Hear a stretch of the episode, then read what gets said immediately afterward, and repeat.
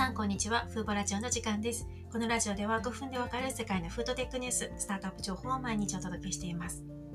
今回ご紹介するのは家庭用のフードロボットです。これは私がすごく欲しいなと、ま、まあ実はフードロボット調べるたびに毎回欲しくなるんですけど、今回ご紹介するのもすごく欲しいなと思っている商品の一つです。コロナウイルスの影響で海外では特にレストランの閉鎖がありましたよね。そうした中デリバリーと家庭用フードロボットそして次世代自動販売機に今注目が集まっています。私のメディアのフーボでもこれまでにいろいろなフードロボットやカクテルを作るロボットご紹介してきましたが今回ご紹介するロティマティックというロボットは家庭をターゲットとしたフードロボットの中ではおそらく最も販売実績が多いんじゃないかなと思います。あの既存の市場にあるもっとたくさんのもの全て合計したらもっといろいろもっと売れてるものはあるかと思うんですけど今回のも割とスタートアップ企業の中では十分な販売実績を誇るロボットになります。ロティマティックはフラットブレッドをわずか90秒で作れるカウンタータイプのフードロボットなんですね。フラットブレッドというのは例えばトルティーヤですとかインドでインドで一般的なパンのロティ。あとはピザ。あとは風船のように膨らんだインドの定番料理であるプリ。などですね。これを焼くのが90秒ではなくて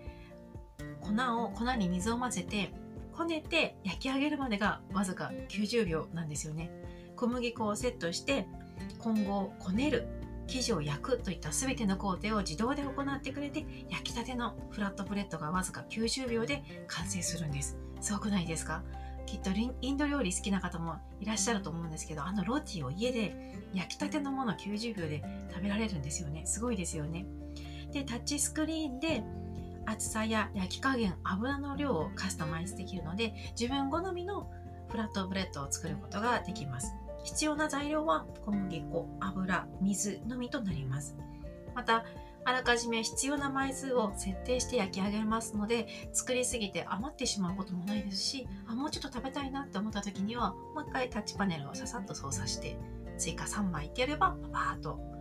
追加の3枚が出来上がるんですよねですので食事中にこう横で操作しながらやると焼き上がりの焼きたてのロティがこの装置から出てくるというわけです。なんか食べたくなりませんか？で、このフードロボットは AI と IoT 機能を搭載していまして、製造された、このロボットで製造されたあらゆるフラットブレッドのデータを収集することが可能ということです。つまり、これを購入したユーザーが Wi-Fi に接続していれば、この装置で作ったいろいろなデータを収集できるようなんですね。で Wi-Fi に接続することで最新レシピもダウンロードできるということです作られるパンは毎回必ず円形になって厚さも均一で 0.2mm まで厚さを制御できます使った後の洗浄も非常にシンプルでパーツが取り外し可能になっていますのでそれを食洗機に入れて洗うこともできますし手で洗うこともできますこれまでにオーストラリアカナダアメリカイギリス、フランス、香港など20カ国で販売されてるんですね。ただ、インド料理なのに、まだインドでは販売されていないようです。小売価格は約14万円です。これをまあ高いと思うか、まあ長期的に見れば安いと思うか、人それぞれですが、これまでに7万台以上が販売されています。このうちアメリカでは4万5千台が販売されているということです。でこのロティマティックで作られたロティの数はこれまでで1億個以上というので驚きですよねでこの会社インドのロティやプリを作れるということでインド初の企業なのかなと思ったらシンガポールのスタートアップ企業だったんですよねでこのロティマティックの発明者の方によると購入したユーザーのこのフードロボットの使用頻度は週に平均4回から5回だということです。でこのようにこう世界で20カ国で販売されて販売台数も7万台以上なんですが昨年の10月にライトレイホールディングスというところに買収されています。その買収の理由について採算採算が合わなかった利益を出すためにはもっと現金が必要だったと海外メディアに回答していました。投資の方向も模索したようなんですが最終的に買収の道を選んだということです私があの比較的このスタートアップによる家庭用フードロボットを見てきた中ではこのロティマクティックは市場にもすでに出ていて販売台数も多いので成功した家庭用フードロボットだと思います。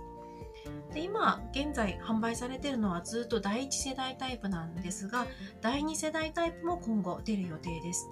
第2世代タイプはコロナの影響を受けてリリースが遅れていますが今年の年末か2000来年の初頭には販売される予定だということです。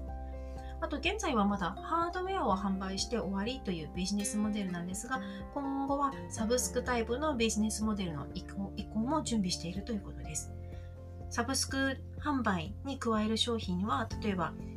ビーツ粉末あの株や大根に大根に似た赤色の野菜のあのビーツって言われるビートとも呼ばれますかね？あの粉末やあと栄養価を高めるためのビタミンなどこれをあの粉末に一緒に加えてさらに美味しく栄養を高めるためのサブスクで販売できる商品が追加される予定です。これは今年夏にリリースされるということです。やっぱりこのハードウェアを売って終わりですとこう難しいんでしょうね。ハードウェアを売った後にさらにオプションでこういったものもありますよっていう方がこう長期的には収益を得やすいのかなと思います。1週間ぐらい前にご紹介したあの自宅でカクテルを作れるバーティジャンというあの家庭用のカクテルメーカーがまさにそうだと思うんですけどあれは自分たちでスピリッツを用意しますがカクテルを作るためのシロップはこの会社がカプセルタイプでいろいろ用意してますのでこれを購入しないとユーザーは美味しいカクテルを作れないのでハードウェアを買った後もオプションでこう買い続ける仕組みになっているのであっちの方がこうビジネスモデルとしてはうまいのかもしれないです。あとあの日本にはおそらくこのロティマティック今回のフラットブレッドが作れる家庭用ロボットまだ入ってきていないんですよねこれ入ってきたら日本人って結構インド料理好きな人いるので売れると思うんですけどね今回はシンガポールで登場したフラットブレッドをわずか90秒で作れる家庭用フードロボットロティマティックをご紹介しました。今回も最後まで聞いていただきありがとうございました。ではまた次回のラジオでお会いしましょう。さようなら。